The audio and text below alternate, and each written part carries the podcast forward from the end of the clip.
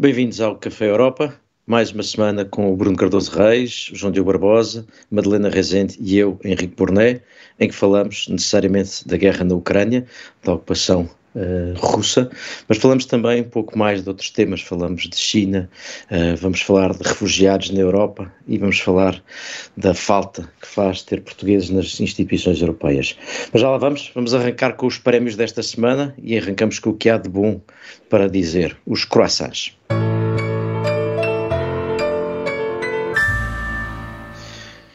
Madalena Rezende e Bruno Cardoso Reis, vocês os dois têm um prémio em comum, por assim dizer, para as prioridades que a União Europeia anunciou no Conselho que reuniu em Versailles. Uh, aqueles espelhos e os dourados acham que iluminaram os, um, os líderes europeus. Uh, pronto, eu, eu achei, achei especialmente importante esta questão da. Pronto, acho, acho que são realmente grandes objetivos estratégicos eh, muitos dos quais nós temos aqui discutido, uh, de facto, entre, entre, nós, enfim, uh, portanto, obviamente, acho que não, não são muito polémicos. agora, eu acho que é um bom, é um bom mix e, e, de facto, o, o sinal político de que se percebeu que não, as coisas não podiam ficar como dantes e, e, que no fundo um bocadinho esta ideia que eu também tenho aqui, esta imagem que eu tenho procurado usar que é eu acho que também não é verdade, não é inteiramente justo dizer que não se estava a fazer nada, mas que realmente se estava a fazer daquela forma muito gradualista que é típica da União Europeia e que claramente isso me parecia problemático, cada vez mais problemático, uh, no mundo de facto que se estava a tornar mais perigoso e com mais crises militarizadas, etc. Uh, eh, mas, portanto, eu, eu, eu, apontaria aqui entre, entre as várias prioridades uh, a questão desde logo da defesa, ou seja, um reforço muito significativo do, do, investimento em defesa e, inclusive, dos meios próprios da União Europeia. Este mecanismo europeu de, de, apoio à paz, por exemplo, que pela primeira vez, há, há poucos meses atrás, passou a poder fazer, digamos, a fornecer armamento a países parceiros, foi utilizado pela primeira vez para Moçambique, acho que com 50 milhões de euros, Uh, já estamos em 500 milhões para, no apoio à Ucrânia e uh, foi anunciado que isso seria, seria duplicado. Uh, a questão da, da, da, diversificação energética e da aceleração de todo esse processo de redução de excessiva dependência em áreas em áreas-chave foi referida à questão da saúde, o digital, os semicondutores, que também já tínhamos aqui falado, os alimentos, a, questão dos, dos minerais e da, e da exploração mineira, que também referimos aqui já várias vezes. Uh, e, e, portanto, eu acho que de facto uh, isto corresponde ou pode corresponder uh, a, a, uma verdadeira viragem. Qual é que é o meu, aqui o meu problema? eu quero confiar que sim, mas eu acho que, enfim, estamos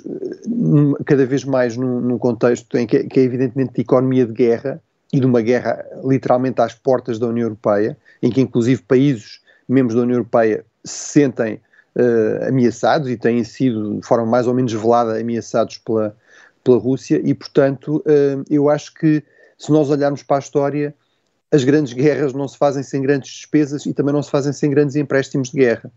Uh, e portanto eu acho que seria a altura da União Europeia rapidamente começar a desenvolver aqui uma resposta de crise muito séria, coordenada, para atenuar o efeito destas sanções contra a Rússia. Não, não podemos ser nós a sofrer esses efeitos, isso seria uma derrota nesta guerra económica e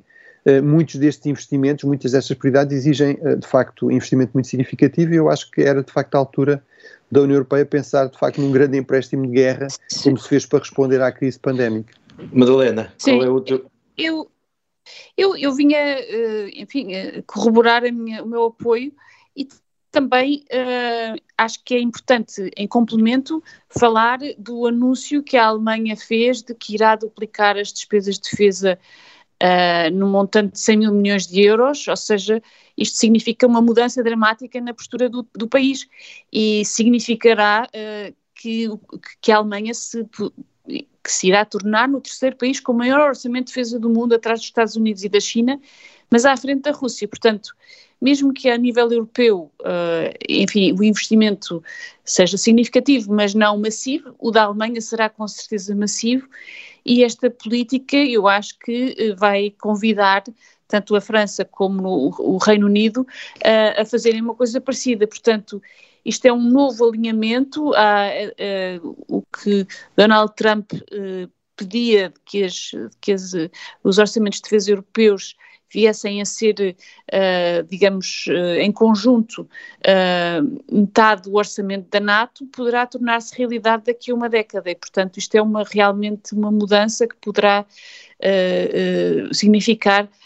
a europeização da NATO. Uh, dentro de poucos anos. Eu penso que isto é significativo. Mas, aí, aí, o que é também interessante é perceber se algum desses 100 mil milhões de, que a Alemanha anunciou como despesa adicional uh, e, e, que realmente são mais, eh, são quase o dobro do que este aumento da despesa alemã, o montante desse aumento é, é, quase o dobro daquilo que a Rússia gasta em defesa, portanto também Exato. convém pôr aqui um pouco as coisas em proporção, em proporção para, parecia aqui há, há, poucas eh, semanas que a Rússia era uma espécie de colosso imbatível, não é? Portanto há que pôr um pouco as coisas na, na sua proporção, mas era interessante perceber se alguma dessa despesa alemã em defesa seria europeizada, ou seja, se temos aquela velha ideia de não é uma Europa alemã, é uma, Alemã, é uma Alemanha euro, europeia,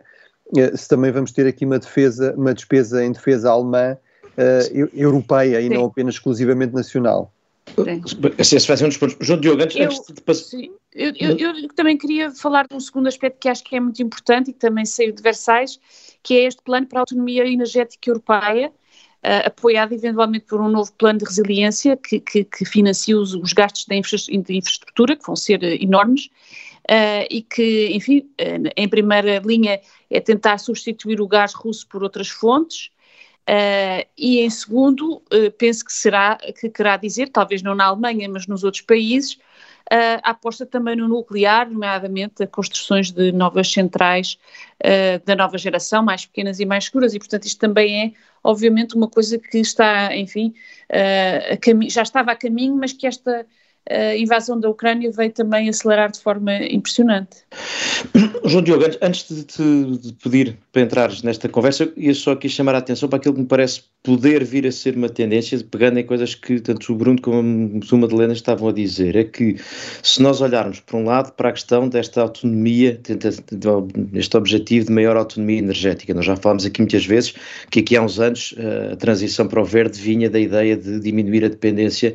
eh, de regiões que eram complicadas e na altura pensava-se no Médio Oriente, bom, para transitarmos para a Rússia, que não foi exatamente uma melhoria. Mas se pensarmos nisso, se pensarmos nesta ideia de uh, começar a reforçar aqui a defesa, se pensarmos uh, nos vários sinais que foram dados uh, em Versalhes, aquilo que me parece é que nós estamos a começar a assistir à, à clara construção, estamos claramente a começar a assistir à construção de blocos, ou seja, a passar de um mundo onde as economias muito interligadas e estavam muito interdependentes à ideia de que é preciso, a tal autonomia estratégica se faz muito mais por menor dependência. E, portanto, nós estamos quase a passar de, uma, de um período de globalização a um período de polarização em blocos. E isso parece-me que é um sinal que se começa aqui a ver, ou seja, nós não estamos, estamos aqui a falar de é preciso nós produzirmos os chips, é preciso a nossa defesa feita com, uh, investindo em uh, armamento europeu, é preciso dependermos menos de energia de outros sítios, portanto, há, há, aqui este processo que me parece que se pode estar a, a, a desenhar. O, o outro sinal que me parece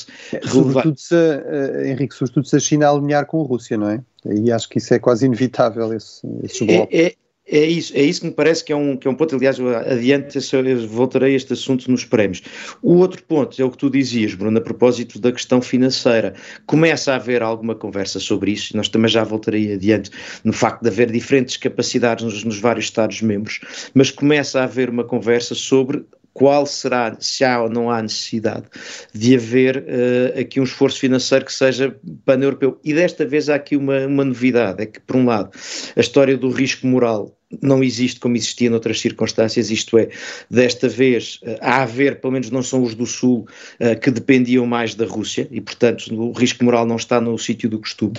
Uh, e, e, por outro lado, os que podem ter um maior impacto direto, embora depois tenham, possam ter maior capacidade de resposta, são alguns países do norte. Portanto, há aqui alguns sinais diferentes. Mas, João Diogo, eh, ainda, sobre este tema. Uh, sim, não, se calhar começava pelo, pelo decor para, para dizer que acho que depois do que vimos sobre o apartamento de Donald Trump na Trump Tower, o estilo Versailles do, dos Dourados, e assim perdeu um bocadinho do apelo, e, e é pena, uh, porque de facto deu ali um ar de grandiosidade que faz falta à União Europeia. Mas sobre a matéria substantiva, uh, foi muito interessante perceber como esta cimeira aconteceu durante a presidência francesa um, e que o, a principal conclusão que sai da declaração é de que a NATO é a fundação da nossa defesa coletiva e que todo esforço europeu para desenvolver uh, novos meios é apenas complementar à NATO e não uma uh, ideia de autonomia ou pelo menos de desenvolvimento paralelo. Isto é muito importante porque nós sabemos, Macron foi o grande defensor, por um lado, da autonomia estratégica, por outro, uh, da desadequação da NATO ao novo mundo e acaba aqui, pelo menos o seu primeiro mandato, ter uma inversão completa de estratégia, porque de facto estava errado naquela altura e as suas ideias estavam erradas em relação a este ponto. Sobre eh, ainda a questão da defesa, foi muito interessante ver como se, se nos primeiros dias da, da, invasão começou a surgir a ideia de que uh, podia haver uma nova emissão de dívida comum uh, europeia para financiar este esforço de defesa uh, e, enfim, no fundo, essa ideia começou como uma nova bazuca e agora, depois desta cimeira, acabou um bocadinho como o plano Juncker, isto é, os países acabaram por dizer, bom, se calhar ainda há muitos fundos que nós não utilizamos, quer da bazuca, quer do quadro financeiro, portanto, não vamos já pensar em emitir dívida comum. E, e eu acho que destes dois pontos, o que nós podemos concluir é que temos de manter, se calhar, a cabeça fria e evitar tirar grandes conclusões porque aqui há dois anos estávamos a falar do fim da NATO, da, da autonomia estratégica, do desenvolvimento europeu autónomo, e, e, depois do ano passado, com, com a bazuca, estávamos a dizer não, agora é que é, a União Europeia emitiu dívida e isto vai ser uma barragem muito difícil de fechar, e rapidamente isto se inverte e voltamos ao, ao standard, no fundo o, o que dissemos foi que os últimos cinco anos, uh, sobretudo desde 2016, tudo aquilo que a União Europeia tentou fazer recua um bocadinho agora e, no fundo, voltamos ao default. E eu acho que nada desta crise, sobretudo do ponto de vista da defesa, eh, nos traz um sítio substancialmente novo. Eh, não há uma nova Europa. O que há é uma Europa que volta a confiar nos Estados Unidos e que percebe que para poder contar com os Estados Unidos tem de fazer mais por si, mas nunca fazer mais por si autonomamente. E essa é uma grande conclusão da semana passada. É, João Diogo, estou em, em total desacordo. Acho que Quer dizer, como é que é possível dizer que a Europa não vai eh, reforçar a sua dimensão de defesa depois do que tem acontecido? Acho que. Eu não disse isso, é, é, é difícil estar estamos em acordo. É, o que eu digo é, o, que está na declaração. Tu achas é, que o Macron perdeu esta, esta luta? Portanto, os argumentos da França estão, estão ultrapassados. Não, claramente. Dizer, que, eu, que, eu, que, eu, que, eu, que, eu, que eu saiba, Aqui a grande novidade é que os Estados Unidos, pela primeira vez, abandonaram a sua ambiguidade histórica em relação à defesa europeia. Essa é que é a grande novidade. Não é que a França tenha dito,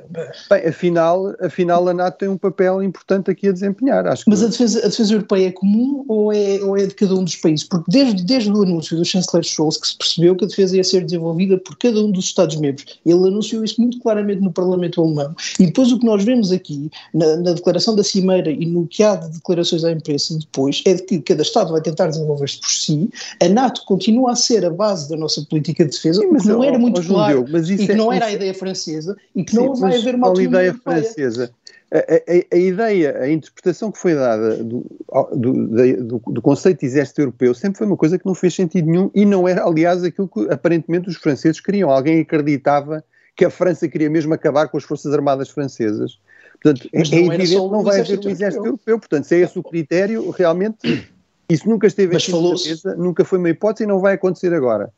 Agora, dizer que a Europa a grande conclusão de tudo isto é que a Europa vai continuar a confiar nos Estados Unidos, quer dizer, acho que está muito longe de ter essa a conclusão. A conclusão é que, até porque, por pressão dos Estados Unidos e, e, e, sobretudo por pressão da Rússia, os europeus perceberam que não podem fazer isso, que têm realmente de investir muito mais na sua defesa, de forma eu, acho, que, acho, que há aqui, acho que há aqui duas coisas que aconteceram uh, e, e dá-me a sensação que coisas que vocês estão a dizer são ambas verdade, não são completamente incompatíveis, que é, uh, uh, não, embora acho que algumas de facto não, não são verdades, eu acho que nós não voltámos à posição de default de todo, nós entramos para uma posição em que a Europa passou a achar que a defesa era muito mais importante do que achava, que tem que, esse tema passou a ser um tema europeu, o, há uma mudança que me parece que, que, que tu estás, uh, Bruno, uh, a apontar para que não fosse, a França não estava a pedir um exército europeu, é verdade, mas a França sempre foi vagamente ambígua nesta ideia da defesa europeia como se fosse uma coisa mais, mais europeia do que propriamente integrada na NATO, aquela coisa da ideia da, da morte cerebral da NATO e tal,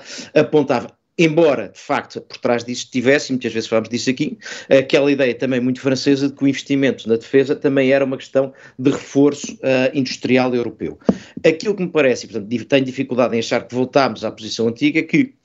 só se pensarmos em posição muito antiga e mesmo assim agora com muito maior investimento europeu é, de facto, há a, eh, a ideia de que tudo o que se faça na área de defesa faz-se com a NATO, países até que não, não entrar para a NATO, países da União Europeia admitem entrar para a NATO, mas, por outro lado, com muito maior responsabilidade europeia. Portanto, se calhar coisas que nós andávamos também aqui a discutir há muito tempo, a discutir há muito tempo que era isto significa, esta, esta transição do Estado, dos Estados Unidos para o Pacífico significa que a Europa vai ter que tomar maior responsabilidade pela sua segurança e defesa, está a acontecer Agora, o que parece estar estabilizado, e eu acho que é o pare, dizer parece é importante porque ainda, ainda muita coisa vai acontecer nos próximos tempos, o que parece estabilizado é que isto se faz em torno da NATO e não numa versão mais, uh, mais uh, em competição ou mesmo em, em, paralelo com a NATO. Isso parece estar a estabilizar. E, portanto, eu acho que há uma parte... Eu aí não estou de acordo, acho que vai haver um desenvolvimento substancial da capacidade autónoma a nível da, da União Europeia, embora nunca para substituir a NATO. Isso de facto também, mais uma vez, eu admito que sim, eh, havia talvez essa ilusão francesa, isso nunca foi uma hipótese real. Aquilo que a França percebeu eh, já há vários anos, acho eu, pelo menos há dois anos, foi que, ou mais, é que nunca, eh, portanto, isso seria o fim da defesa europeia, porque não há o mínimo de consenso entre os Estados-membros da União Europeia que também são, na maior parte, Estados-membros da NATO, nesse sentido. Ou seja, a, a ideia de que vamos substituir a NATO pela União Europeia, de facto, nunca foi uma possibilidade real, era, era o fim da defesa europeia. Mas, mas, mas em relação à, à, à, despesa, à dívida comum, eu, eu só recordo as discussões que nós tivemos aqui há, atrasado sobre a impossibilidade disso alguma vez vir a acontecer. Havia certas e determinadas pessoas que diziam que era impossível que isso alguma vez viesse a acontecer, acabou por acontecer, não é? Portanto, estas coisas demoram algum tempo. Eu espero que não demorem demasiado tempo, porque não há aqui muito e tempo. E às vezes é preciso Sim, desculpa. E às vezes é preciso uma guerra para isso acontecer, como vimos, a NATO também era uma, enfim, antes de 1950 e da guerra na Coreia, a NATO também era uma coisa no papel. Foi preciso uma guerra para que as coisas se tornassem realidade. E, e, portanto, penso que se calhar é isso que está a desenhar na Europa, espero que sim. Sim, aliás, tenho alguma dificuldade em imaginar que isto, isto parece uma das coisas mais ou menos assentes, é que de facto o que se está a passar é altamente transformador, quer dizer, não, não parece que o nosso quadro mental e as relações internacionais vão ficar sequer parecidas com o que quer que seja que nós conhecíamos recentemente ou um pouco para trás. Mas se calhar, João Diogo, avançava para o próximo prémio, senão não temos tempo de dar o teu prémio, um croissant ou, ou exatamente uma transformação agora no, no sistema de refugiados. João Diogo. Sim, até aqui também parece ter havido uma, uma, uma transformação do one-off, porque uh, a guerra na Ucrânia gerou já mais de 3 milhões de refugiados, segundo os últimos dados das Nações Unidas, o que é um número substancial e a maior parte deles veio para a Europa, por exemplo, a Polónia uh, já vai a caminho dos 2 milhões de refugiados acolhidos, é um número muito substancial, uh, só que desta vez não houve uma crise de refugiados e, e isso é interessante perceber porque em 2015 eh, quando houve a grande crise de refugiados, estávamos a falar de um número uh, próximo de um milhão e meio de pessoas que, que, entraram nas fronteiras europeias e não entraram todos exatamente pelos mesmos sítios. Uh, e, e, isso foi suficiente para gerar uma grande disrupção. E, portanto, o, que é que mudou aqui para, para, agora ter funcionado? Mudou a ideia de não acumular gente em campos, o que não seria possível no leste da Europa nesta altura do ano, por causa do clima. Mudou a ideia de ser possível agora alocar refugiados diretamente com famílias e depois ser o Estado a dar dinheiro e, de certa forma, a compensar essas famílias pelo acolhimento, e, e, tudo isto são ideias muito diferentes do que aconteceu em 2015. Acho que isto prova que o que falhava na política de refugiados da União Europeia era um excessivo uh, enfoque, por exemplo, na Frontex, na ideia de que era preciso patrulhar, quando o problema sempre foi administrativo, de uh, tentar ser mais rápido a decidir processos, a perceber como é que se podia acolher essas pessoas, e é nisso que a União Europeia tem de continuar a apostar. Não pode ser uh, na patrulha, tem de ser a perceber como é que se pode ser mais rápido a decidir quem fica, quem não fica e como é que podem ser acolhidas. Este modelo de deixar entrar pessoas, não lhes pedir documentos, não fazer qualquer vetting prévio é muito difícil de, de, repetir, mas é um modelo que até, até agora tem resultado melhor do que resultou em 2015 e, portanto, acho que daqui é preciso tirar lições. Uh, eu concordo com a ideia de ser o melhor modelo. Suspeito que as razões por que funcionou desta vez uh, não tenho a certeza que possam ser replicáveis, porque acho que alguns dos países que, que aceitaram esta solução não sei se estarão sempre disponíveis. Madalena, eu tenho a ideia que tu ainda querias, apesar de tudo, fazer aqui um comentário uh, a esta situação dos refugiados, nomeadamente ao que está a passar na Polónia, antes de avançarmos. Sim, acho que é um, um, um, fenómeno, enfim, toda a posição que a Polónia tem tido durante a guerra e ontem vimos os, uh, o, o primeiro-ministro e o, e o, e o chefe sombra do ministro, uh, do primeiro-ministro em, em, Kiev, isso é de facto muito louvável e de facto uh, está na linha da frente, e a gestão dos refugiados também na Polónia é, é absolutamente incrível e de louvar, Uh, penso que há aqui também um, um pouco uma, um aproveitamento do, do, por parte do governo, que durante enfim, os últimos anos tem vindo a assediar as, as, organizações não governamentais que agora estão no terreno e têm, enfim, uma, provado ser uma sociedade civil realmente resiliente e que o governo tinha, uh, enfim, sancionado, tentado fechar, Uh, todo, todo, o género de, enfim, de ações que agora vêm chamar para si os louros exatamente desta sociedade civil. Acho que é preciso ter atenção a estas, estas dinâmicas internas, sem, enfim, obviamente, uh, falar, deixar de falar do, do, do, enorme papel que a Polónia tem tido. Neste, exato, é isso. Apesar de tudo, isso não põe em causa que de facto a Polónia tem aqui tido um, um papel enorme. Bem, uh, eu, eu, vou deixar o meu coração para a semana, senão não temos tempo para dar os átilas. Vamos dar os átilas desta semana, o correu mal. Bruno Cardoso Reis, e tu trazes um Átila uh, para a discussão sobre entregar, entregar ou não entregar armas uh, à Ucrânia, em que medida é que isso é uh, contribuir para a escalada armamentista ou, ou afinal pode ser uma ajuda a se chegar a algum lado. tu estás do lado que, obviamente, obviamente porque estavas a dar um Átila, presumo que estás a achar que acusar isto de escalada armamentista não é exatamente a perspectiva correta. Não, é, quer dizer, eu, eu acho incrível, e aqui estou a dar um átila aqui em, em Portugal, enfim, mas é, acontece noutros países da Europa, portanto volta, temos, voltamos àquele aquela ideia do, do François Mitterrand que, no fundo, os pacifistas estavam no Ocidente e os mísseis estavam no, no leste, não é? Portanto, na Rússia. Uh, realmente uh, é, é, é, incrível como é que uh, parece que há pessoas que não querem perceber o que é que está, o que é que está a acontecer. Desde logo temos, de facto, uma escalada armamentista, como é o termo aqui de, de uso habitual por, por, por, enfim, por quem defende esta, esta tese completamente absurda, a escalada armamentista é que é sempre do lado do Ocidente, mas esquecem, por exemplo, a Rússia, a China, uh, para não falar já da Rússia, mas a China anunciou, por exemplo, que no orçamento deste ano vai aumentar em 7,7% o seu orçamento em defesa. Acho que é o 26 ano uh, em que eles aumentam continuamente o, orçamento em, defesa. A, Rússia, obviamente,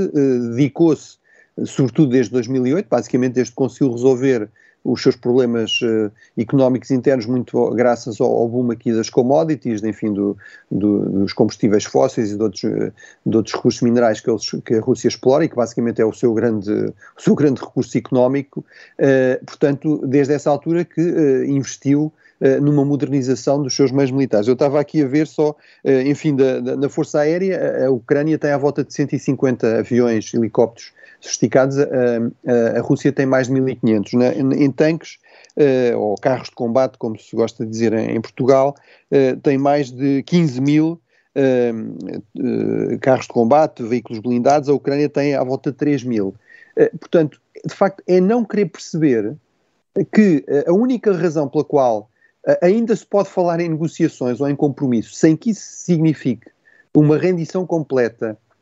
às exigências de um regime autocrático como o de Putin, queria, no fundo, o desaparecimento da Ucrânia como um país independente. A única razão por que isso ainda não aconteceu é porque há fornecimento de armamento uh, dos países ocidentais à Ucrânia. Eventualmente, a crítica que se pode fazer é até que ele não tenha começado mais cedo. Uh, nós aqui no, no, programa, por acaso, quer eu, quer o João Diogo, fizemos questão de dar um prémio quando foram anunciadas medidas nesse sentido, uh, com esta ideia de que era até uma forma de tentar dissuadir a agressão russa antes dela acontecer e, portanto, dar um bocadinho mais hipóteses a, a que houvesse negociações sérias em vez de, de facto, uma intervenção armada. Mas, sobretudo, depois de haver uma intervenção armada, de facto, eu acho que é chocante como é que há pessoas que continuam no fundo, a traficar no pacifismo, nesta ideia da, da, da negociação de que quem defende que é, que é preciso apoiar a, a, resistência ucraniana, a defesa, o direito da Ucrânia a defender-se, está de alguma forma a fazer aqui alguma coisa que é contra a paz. Eh, eh, as pessoas que falam sempre da Carta das Nações Unidas, eh, eu recordo que a Carta das Nações Unidas, um dos seus princípios base é o direito à legítima defesa. Não só própria, mas os Estados têm o direito e até o dever de ajudar Estados que estão a ser agredidos na sua legítima defesa. E, portanto, é exatamente isso que está a ser feito.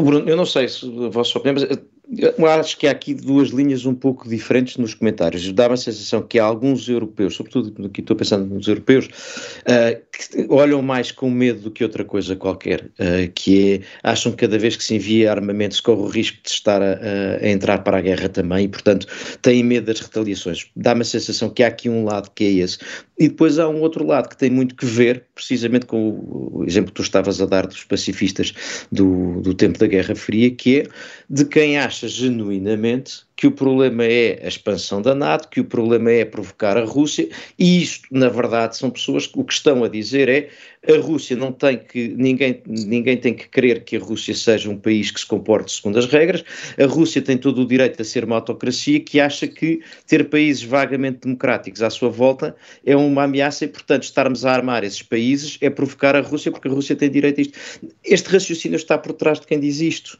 eh, porque é, é a única explicação para achar estas coisas, é achar que eles não têm direito a se defender e quando estiverem a defender estão a provocar uh, a guerra. Aliás, é a mesma coisa de quem diz que o Zelensky está uh, a assassinar o seu povo. Quer dizer, como se o, o problema disto fosse a Ucrânia defender-se e não a Rússia atacar. Quer dizer, há aqui qualquer coisa de, de percepção. Seriam as mesmas pessoas que na, na Segunda Guerra Mundial certamente acusariam a Polónia ou a Grã-Bretanha de estar a provocar um desastre porque estavam a resistir ao, ao, à Alemanha nazi, em vez de se renderem e aceitarem as suas exigências não é? para evitar uma guerra. Isso, Portanto, isso, é, é, o mesmo tipo de posição.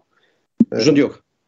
Não, mas é uma questão de contexto, não é? Muitas vezes essas pessoas têm um problema com o pacifismo uh, ocidental, ou seja, há países que podem não, não, ser pacifistas porque estão contra o Ocidente, contra a América, seja contra o que for. Uh, e, e, do lado de cá nunca se pode ser menos do que flower power. A verdade é que não há uma vontade enorme de guerra do lado do Ocidente. A União Europeia foi muito lenta a responder aos movimentos de, tropa na fronteira de tropas na, na fronteira ucraniana. Os Estados Unidos ainda continuam a bloquear o envio de algum armamento, por exemplo, o, o caso dos amigos uh, polacos. A verdade é que do lado ocidental estamos um bocadinho a dançar com a música que nos dão. É, é como aquele poema do Rui que diz que uh, a missão das folhas é, é definir o, vento, não é? E, portanto, eu acho que do lado. Nós temos também de ter alguma distância. Uh,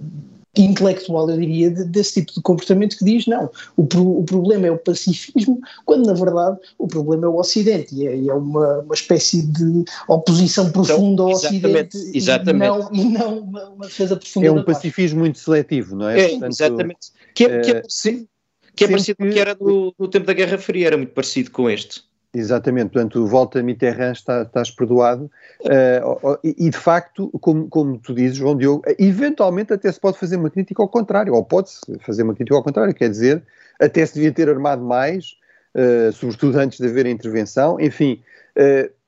basta recordar que os Estados Unidos, precisamente na procura de um compromisso com a Rússia, de acomodar os receios russos, por exemplo, foram fundamentais, no fundo, a impressionar a Ucrânia a abdicar do seu armamento nuclear. A Ucrânia tinha armas nucleares que tinha herdado da União Soviética eh, e, em troca de uma garantia de segurança por parte dos Estados Unidos e da, e da Rússia, da integridade das suas fronteiras em, em 94, abdicou desse armamento nuclear. Uh, e realmente, como também disseste, uh, Henrique, acho que foi, foste tu, Henrique, é, ou seja, de facto não houve, por exemplo, uh, uh, esta cedência de, de, aviões de caça à, à, Ucrânia. Portanto, há aqui alguma preocupação com evitar uma escalada.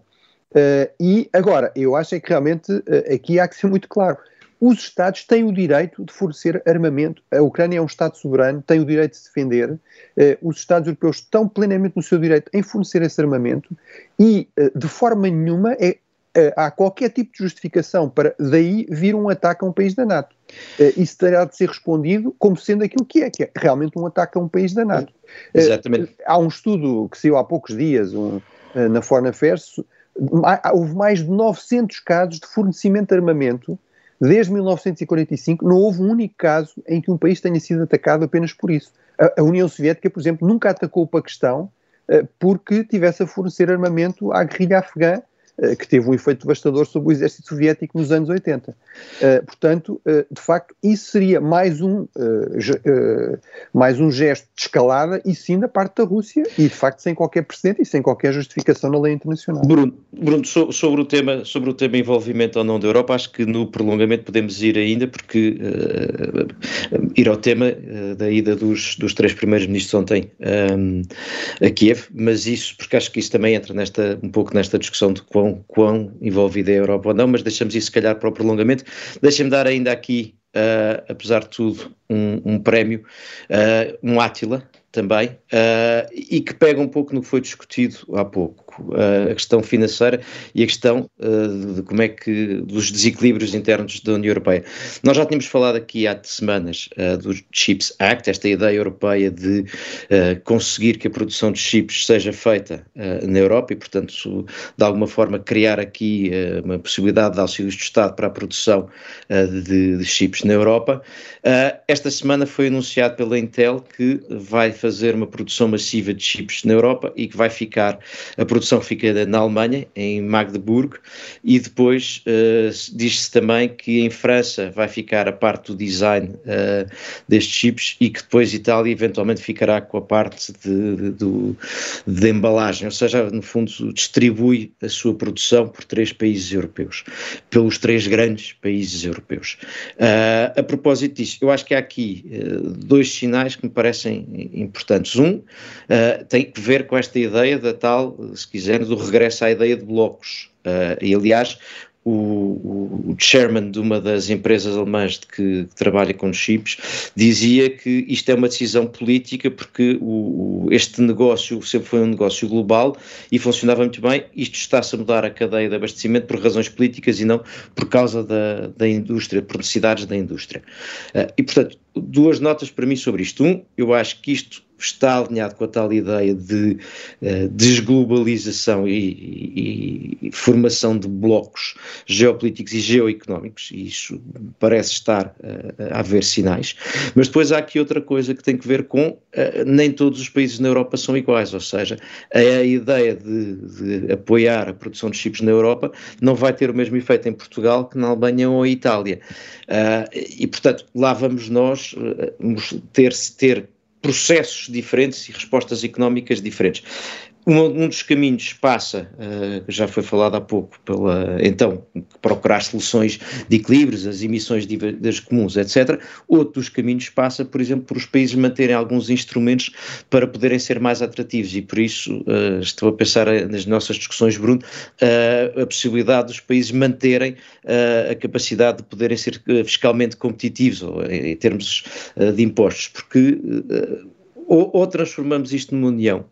em que os desequilíbrios são sempre compensados centralizadamente ou deixamos que haja alguma competição entre os Estados-membros. Mas depois, quando há situações destas, eh, percebemos que alguns países têm mais força do que outros. De resto. Nem todos os membros são iguais, mas, eh, mas há uns que são mais iguais do que outros. É, e eu termino aqui, passo, passo a bola já, uh, termino aqui com uma coisa que é Há também já a notícia a propósito precisamente da tal economia de guerra que tu falavas, Bruno, de que a Alemanha já estará a liderar a despesa europeia em resposta à, à, à guerra na Ucrânia, com, uh, a gastar, com muito maior capacidade financeira para apoiar os consumidores e as empresas neste período. E, portanto, nós corremos o risco de assistir aqui, eu acho que aqui, eu peguei nestes dois exemplos porque acho que são dois sinais disso, a que à saída disto estejamos mais desequilibrados. E é, é por aqui que eu estava a querer ir, Bruno. Não, eu estou, estou muito de acordo, Henrique. Não tenho assim grande coisa a acrescentar, ou seja, acho que tens, tens muita razão. Uh, ou seja, eu, eu acho que há aqui uma necessidade, ou seja, acho que há. E neste tipo de economia de guerra, uh, os Estados têm um papel maior, e isso é uh, tradicionalmente aceito e realmente é, parece ser relativamente inevitável.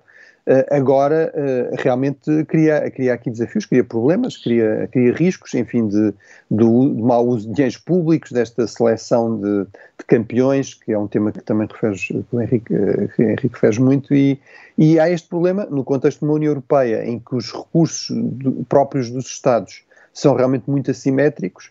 uh, que, que, realmente isso cria, que isso reforça simetrias, não é? Portanto, acho que é, é, mais uma razão para, para defender que tem de haver aqui uma resposta muito coordenada ao nível uh, europeu, uh, obviamente sempre com os Estados no papel de decisores últimos, mas fazendo um esforço coordenado ao nível dos 27 e com algum financiamento comum. Henrique, deixa-me só rápido, rápido, para dizer que é por isso que é uma boa razão para a política de concorrência ter sido sempre um dos pilares da União Europeia, mesmo que não fosse dos mais glamourosos. Eh, a verdade é que este novo movimento, um bocadinho inspirado pela China, pelo modelo dos poderes públicos a terem grande intervenção no mercado e que está a ser um, eh, claramente explorado na América, a ter uma, regras de concorrência mais maleáveis ou com nuances para permitir uh, que certos setores sejam beneficiados, não pode exatamente resultar na União Europeia, porque é um bloco muito específico que reúne uh, Estados-membros uh, com condições especiais e em níveis de desenvolvimento muito diferentes. E esta ideia de, de escolher campeões, neste caso até pode fazer sentido. Nós podemos dizer, talvez não haja muitos Estados-membros com capacidade para acolher este tipo de indústrias simultaneamente pesadas e tecnologicamente muito evoluídas, que precisam de recursos uh, específicos mas quando se tenta alterar todo, toda a estrutura, o framework da política de concorrência europeia, vamos descobrir que quem vai ser prejudicado vão ser sempre os, os países mais pobres e isso vai acabar por derrotar todo aquele objetivo da coesão, do, da convergência, etc., que tem completamente escapado do discurso europeu nos últimos anos. É, era, era exatamente por aí que eu, queria, que eu estava a querer, exatamente, concordo contigo. E entretanto, sobra-nos um pouco de tempo ainda para darmos prémios para os disparados. Vamos dar os Dijsselbloem desta semana. One cannot spend all the money in alcohol and women and then ask for help. João Diogo Barbosa, Uh, trazes uh, José Borrell, depois da tua obsessão com, com, com Charles Michel, ultimamente Borrell é o teu preferido em Dijsselbloem, se não me engano. Uh, Charles Michel entrará aqui, mas enfim, eu, eu dessa música que me dão, porque Borrell tem tido uma posição um bocadinho desastrada em todo este conflito, parece-me. Foi, foi com Borrell que nasceu o caso uh, do, do, dos caças polacos, porque foi ele que primeiro prometeu o envio uh, de aviões, prometeu e anunciou publicamente o envio de aviões da União Europeia para a Ucrânia uh, e depois rapidamente percebeu-se que ninguém estaria disposto a cedê-los e que nem sequer os Estados Unidos estariam dispostos a criar condições para que isso acontecesse. E na semana passada também, no, no contexto da Cimeira de Versalhes, ele conseguiu convencer o presidente Charles Michel e, e andaram os dois a falar de um reforço de, de centenas de milhões de euros na, ajuda europeia à Ucrânia, que depois não se materializou. E eu acho que estes dois momentos são um bocadinho simbólicos de, daquilo que deve ser um, a Comissão Geopolítica, ou pelo menos de uma visão realista da Comissão Geopolítica e até do papel da Comissão Europeia durante a guerra.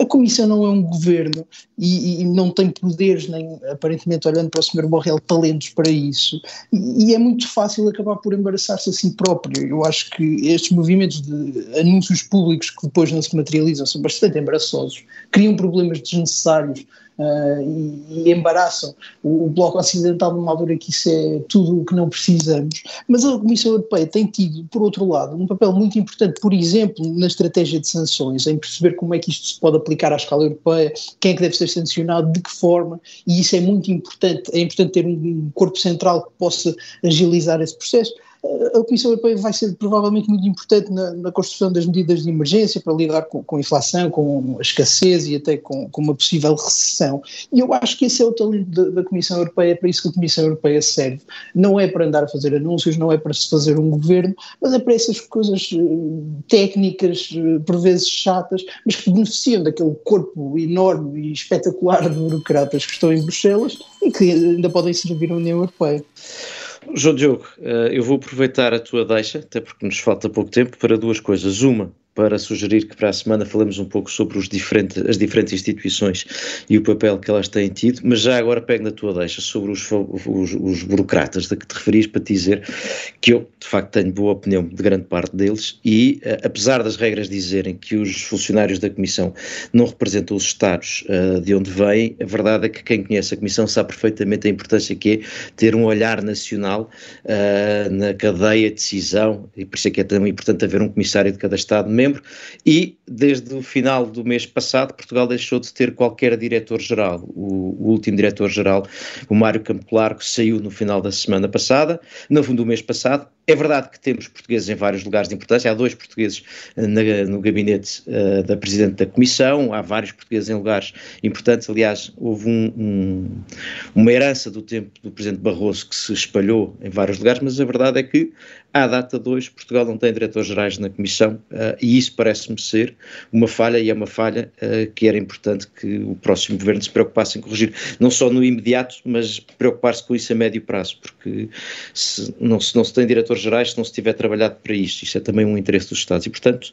uh, chega aqui o Café Europa com este anexo ao Dijsselbloem que é, um, que é também um lamento. O Café Europa termina aqui, uh, o prolongamento continua e eu sugiro que no prolongamento falamos sobre a excursão, a ida dos primeiros ministros uh, a Kiev. O Café Europa, de resto, volta para a semana.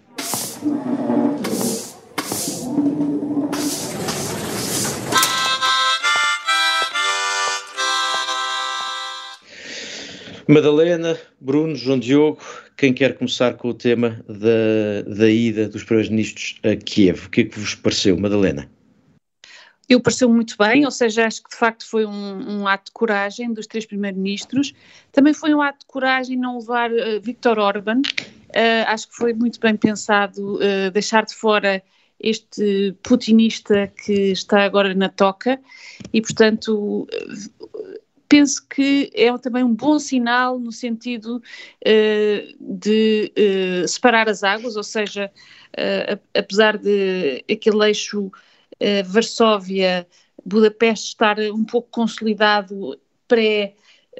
pré-guerra da Ucrânia, esse eixo está parcialmente neutralizado pela posição pró-Rússia de, de Viktor Orban, Uh, poderá também ser um bom sinal eh, caso eu perca as eleições em abril. Um, gostava também de, enfim, notar, já fiz notar que, para além do, do Primeiro-Ministro Morawiecki, estava também uh, o, enfim, o líder, uh, o líder uh, sombra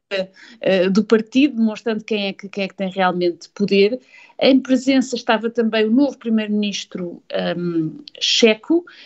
que derrotou nas eleições de há poucas semanas uma coligação que derrotou também Babis, um líder populista. Portanto, vemos aqui uma transformação na Europa Central que eu penso que que terá, enfim, não só uma dimensão geopolítica importante, com a Europa Central a tornar-se de facto uh, a frente armada da Europa contra a Rússia, uh, o aumento em 10 vezes das tropas da NATO uh, na região, que, está, que está em curso, mas também enfim, posso estar a ser um pouco uh, otimista, uh, mas, mas também a nível, enfim, do reforço uh, da democracia face àquele partido pró-Putin e autoritário que, que, também esteja em declínio. Vamos ver. Eu acompanho-te aqui, acho, acho que há, há primeiro sinal muito interessante, para já, aquilo que tu dizes, obviamente, não é? Primeiro, há aqui um, há coragem física, apesar de tudo, uhum. mesmo que, que, tenham sido tomadas todas as cautelas, há evidente coragem física. Depois, acho que há aqui outra coisa que me parece também que se destaca, que é uh, estes países de facto percebem melhor do que qualquer outro país na Europa o, o que a Rússia é uma ameaça existencial. Esta Rússia de Putin e, e, portanto, ainda que haja, uh, tenha havido uma resposta comum toda europeia, eles têm sido quem tem liderado, e quer dizer, é, ma é, mais do que isto só mesmo estar dentro da guerra, quer dizer, eu acho que esta ida é, é, é o sinal de que eles percebem mesmo, eles querem mesmo que a Europa esteja alinhada nisto. É que eles estiveram mesmo dentro da guerra, não é? Literalmente, oh, oh, Bruno, mas o que me dá a sensação que também é, foi uma tentativa de Uh, enfim, aqui estou a tentar arriscar, faz, porque acho que não é só um sinal de solidariedade, é um sinal de importância europeia. Também foi uma tentativa de desacelerar o ataque a Kiev enquanto estavam a acontecer negociações, que isto é, apesar de tudo,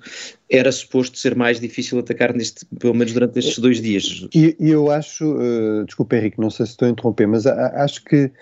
acho que também é um sinal muito forte de, de, de, de não se deixar intimidar, ou seja, esta ideia de, se vocês acham que por, cair, por, por ameaçarem que vai, pode cair uma, uma, uma, bomba na, na Polónia, nós vamos deixar de apoiar a, a, Ucrânia ou de lhe fornecer armamento, nós vamos a Kiev. Uh, Sim. Portanto, acho que houve aí. É, é, é, é, e, de, e de facto isso também se explica, explica-se por uma série de coisas, mas eu acho que também se explica aqui por um, um grande grau de identificação, ou seja, eh, vamos lá ver, Lviv, não é? Que é aquela cidade no, na Ucrânia Ocidental que agora temos ouvido falar muito, era polaca, uh, foi polaca uh, em muitos períodos da história, mas inclusive entre a restauração da Polónia independente, a, a seguir à Primeira Guerra Mundial e até à, à, à, Segunda Guerra, não é? Portanto, ela só passa, essa zona da, da Polónia Ocidental só passa até, a, foi... a, ser controlada por Moscovo depois da Segunda Guerra. Desculpa, diz Madalena. Sim, só uma nota que foi na, no primeiro draft em, em Potsdam, aliás, fazia parte da Polónia, foi depois Stalin que, a, que a, no, no, segundo draft que a incluiu na União Soviética, sinal, enfim, do seu, da sua importância, mas também uh, do caráter, uh, enfim, uh, simbólico que ela tem para a Polónia. Júlio. Mas, portanto, acho que há aqui uma identificação grande e, obviamente, a Polónia tem uma experiência de estar sob controlo não formal, mas informal de, de Moscovo, como sabemos, até até ao fim da, até ao fim da Guerra Fria, portanto até, até 1989, e portanto isso ainda é uma experiência vivida uh, para, para muitos polacos, uh, certamente para a elite política polaca, e portanto eu acho que isso também é, é aqui muito importante para explicar este, este grau de solidariedade. João Diogo. Eu, eu queria ir à exclusão de Orban, porque não, não sei se terá sido estratégia ou mesmo uma, uma necessidade prática, porque Orban ontem deu um grande discurso. Um, na Hungria, ontem era, era feriado, na Hungria celebrava-se o aniversário da Revolução de 1848 e, e Orban tinha em frente ao Parlamento milhares e milhares de pessoas a ouvi-lo e, e ele enfim, deu um discurso muito curioso, se tivermos em conta que está em campanha, tem eleições já no próximo mês, em que diz eh, que a sua prioridade é manter a Hungria fora desta guerra, que a União Europeia, Bruxelas concretamente, e os Estados Unidos não podem perceber a forma de pensar Uh, da Hungria, porque a Hungria uh, é um bocadinho como a Ucrânia, uma, uma, zona, uma peça do tabuleiro de xadrez e, e não um país que consegue ver os seus interesses defendidos de ficar calada, e portanto é muito curioso ver como Orban, que autorizou as sanções, autorizou tropas uh, americanas, uh, tem sido pelo menos uma voz muito sossegada no âmbito do Conselho Europeu, vem agora uh, mascarar-se perante os húngaros como um defensor da, autonomia húngara que se define, e isto é muito curioso, contra a União Europeia de que a Hungria faz parte, contra os Estados Unidos de cuja ajuda a Hungria tanto depende, e vai ser muito interessante perceber, as sondagens não indicam, pelo menos para já, que Viktor Orban possa perder as eleições do próximo mês, vai ser muito interessante perceber que papel é que Orban imagina para si eh, numa União Europeia que agora é muito mais adversa a amigos de Putin e até, imagino eu, a possibilidade de ser muito mais adversa a amigos da, da China. E, e, repara, uh, isso vai nesta linha aquilo que a Madalena dizia, não é? Quer dizer, o, o grupo, de, os, os, quatro de Visegrado passaram a três nesta fase. Uh, e eu acho que sempre houve uma diferença entre Orban e, por exemplo, os polacos. Uh, foram sempre questões distintas.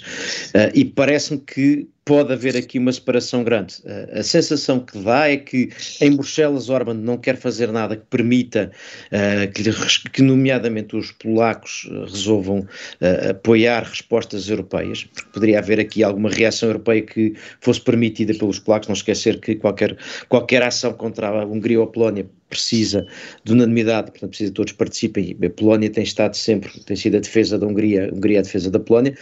mas em Bruxelas isso podia alterar. Internamente para consumo Essa... interno, o Orban faz o que tem feito, não é? Diz, Essa diferença é, é, tão verdade, só para dar aqui uma curiosidade. Por exemplo, Donald Tusk, que se tinha reformado Bruxelas para tentar salvar a Polónia,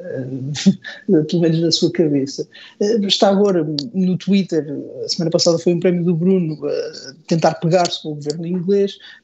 estes dias esteve também na Hungria a fazer um discurso, a participar num comício da oposição, e já há muito pouca oposição de Donald Tusk ao governo polaco. E isso é interessante perceber, porque o afastamento está a ter consequências até na forma como a União Europeia, como o centro o consenso uh, da política europeia vê a Polónia. Agora, a verdade é que Viktor Orban não pode uh, isolar-se dentro do Conselho Europeu, não só por essa razão uh, muito profunda de, de, das sanções, mas porque, mesmo na, nas áreas setoriais, é preciso construir coligações na política europeia. Ninguém consegue fazer nada se tiver só a exercer o seu veto.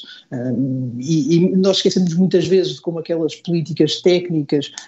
podem prejudicar um país e setores vistos como essenciais de um país e as coligações uh, no âmbito do Conselho, quer o Conselho Europeu, quer, quer o Conselho da União, funcionam muito para, para estes temas técnicos. Por uma quantidade, se exatamente. Se Orban procurar isolar-se para fazer um ponto político de a, a, Hungria vai defender os seus interesses, nós não vamos ser só mais uma peça no xadrez das grandes potências, eh, do ponto de vista da política europeia, que é quase toda a política agora para um Estado-membro, isso vai correr muito mal. Eh, e sobretudo parece-me que há, que há ali uma dimensão que é a política, este tema e a política externa ganha uma, uma importância enorme para os países, os, os, do alargamento de 2004, se quisermos, e Ormond, que tinha aqui alguma pretensão até a liderar, mesmo em termos de grupos políticos europeus, parece-me que está aqui em clara perda nesse sinal. Agora, internamente, se calhar isso dá-lhe o peso que lhe interessa e, portanto, não, não é um problema em Bruxelas, uh, mas depois faz-se de conta que é um problema em Budapeste, onde, onde, os votos contam. Veremos como é que evolui o processo. E, entretanto, o Café Europa, mesmo o prolongamento, chega ao fim aqui e voltamos para a semana. Até lá.